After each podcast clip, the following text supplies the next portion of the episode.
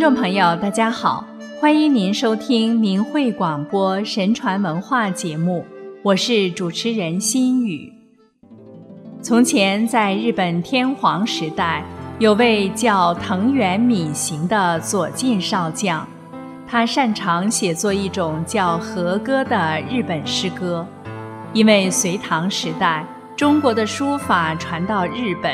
日本人非常崇拜东土大唐的文化，当时学习汉字书法成为时尚，于是形成了书道。藤原敏行很喜好书道。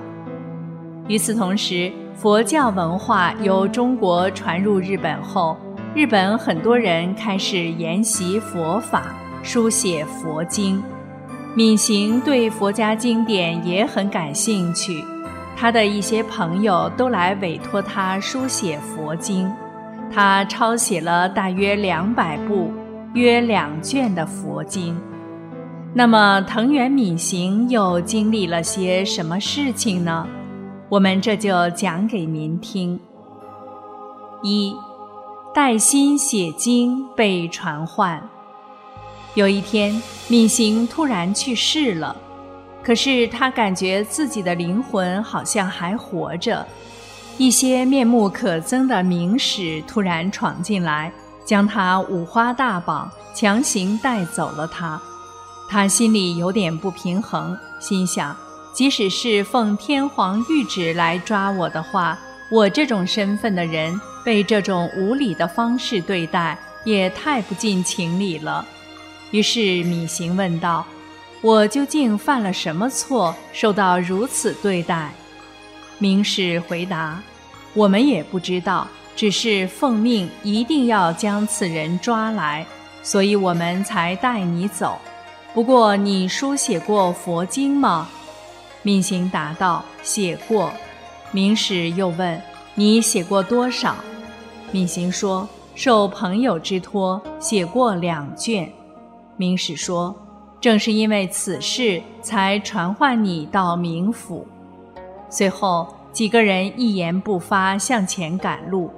这时，大约两百个令人恐怖的士兵们披甲戴盔，两眼闪着雷电般的光芒，口若火焰般鲜红，像鬼一样的骑着马过来了。闵行见此阵仗，心惊胆战，快要吓晕倒了。士兵们看到闵行走到了他的前面，闵行见状问明使：“这些士兵是什么人？”明使答道：“你不知道吗？这些正是托你写经的人们。本来期望凭借你书写佛经的功德，他们本可以转生到一个好的世界，或者天人，或者再投胎为人。可是你书写佛经的时候，从不精进，不计肉食、七情六欲，胡思乱想，甚至满脑子淫邪的念头，致使他们未能获得功德，而转生为暴力之身。他们憎恨你，所以告到冥府，要求把你抓来报仇。本来是不应召你入冥界的。闵行听罢这番话，身体感到碎裂般的痛苦。五脏俱焚，他问道：“那我将如何被处置？”明使道：“你净问些愚蠢的问题。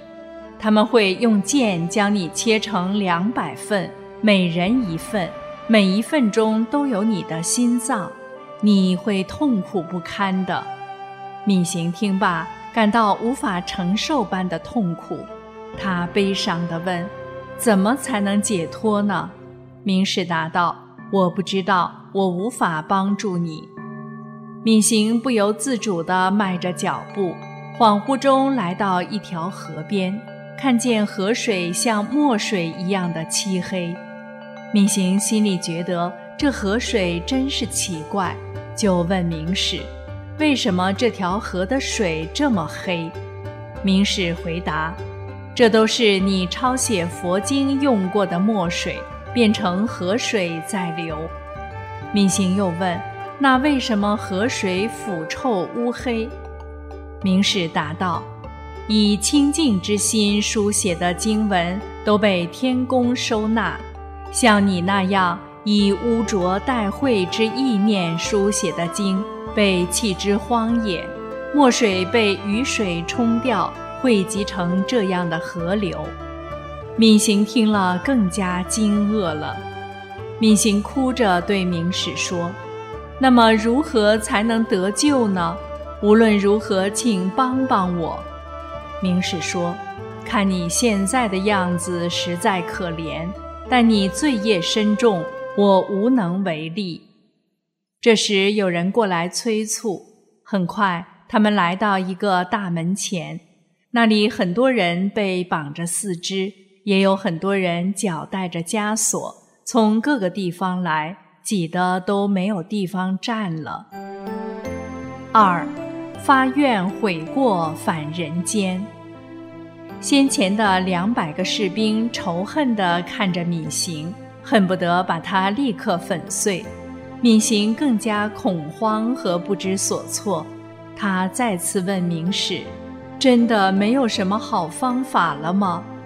明史说：“你只能是立誓要写四卷经书，看看如何。”闵行就在进大门前。心中暗自发誓，今后要继续完成书写四卷经书，忏悔过错。随后，他被带到了阎王殿上，殿中走出来一个民官，问：“此人是闵行吗？”明士答道：“是他。”民官责怪明史这么晚才将人带来。接着，民官问闵行：“闵行，你好好听着。”本官问你：你在人间修成何种功德？明行答道：没有什么功德，只是曾受人之托，写过两百部的佛经。明官又说：你的阳寿本未尽，但因你以污秽之身心书写佛经，而被传唤到这里，现将你交给那些告发你的人，按照他们的意愿来处置你。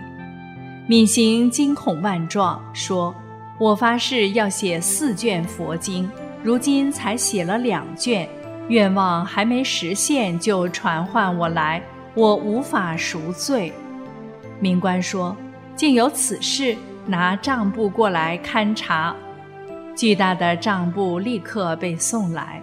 闵行趁民官来回翻阅的时候，瞥见自己所造下的罪孽。一事不差地记载在册，没有功德；而闵行进门前发愿的抄写四部佛经被记录在最后面。民官看了后说：“如是这样，这次给你一次机会，你可以回去实现你的愿望，但你必须真正做到才行。”民官做出裁决后，两百个士兵顿时不见了踪影。民官再次强调，回到人间后一定要兑现誓愿。闵行被放回。三，知错未改，终悔恨。这边，闵行起死回生，妻子正在悲伤的哭泣。闵行感觉好像是从睡梦中醒来，但梦中的一切历历在目。他想。这回我要努力以清净之心来书写佛经。闵行的身体逐渐恢复，他准备好了写经的纸笔砚墨，并让人专门在纸上清晰地画好网格，打算着手写经了。可是时间一长，闵行又控制不住自己，心猿意马，写着写着，突然跑出去。寻找歌姬，渐渐的，他将冥府里的那些事忘得一干二净。很快，大限到了，闵行还是离世而去。闵行离世后一年多，撰写古今和歌集的歌人季有泽在梦中梦到闵行，看他体型容貌十分怪异恐怖。闵行说。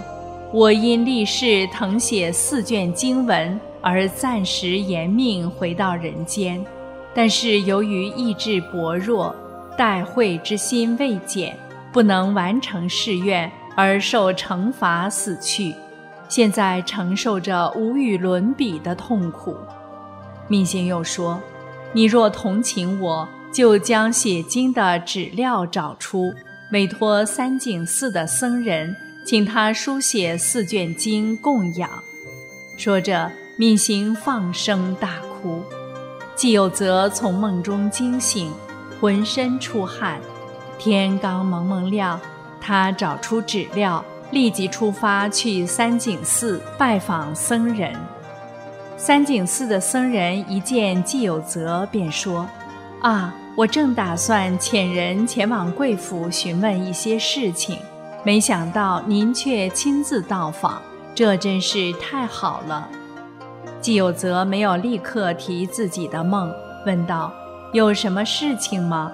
僧人对季有泽答道：“我昨夜梦到已故朝臣米行，他说我应以恭敬之心书写完四卷经书，可是由于自己的怠惰而受惩死去，为此罪，我正承受万般痛苦。”米行还说：“您那里有纸料。”请求拿着纸料，让我书写经书，用于给他供养，减轻他的罪责。闵行说具体事情询问您。说完，闵行放声大哭。季有泽听完这番话，遂将自己的梦详细述说一遍。说完，二人相对落泪。接着，季有泽将纸料交给僧人。并嘱咐僧人，纸料也是依梦所言找出的。僧人接过纸料，以非常虔恭之心亲笔书写佛经。后来，闵行又同时出现在二人梦中，说：“感谢二位，我凭借此功德，已从不堪的痛苦中稍稍解脱。”看上去他心情很好。面容也不同于以前，露出喜悦的神情。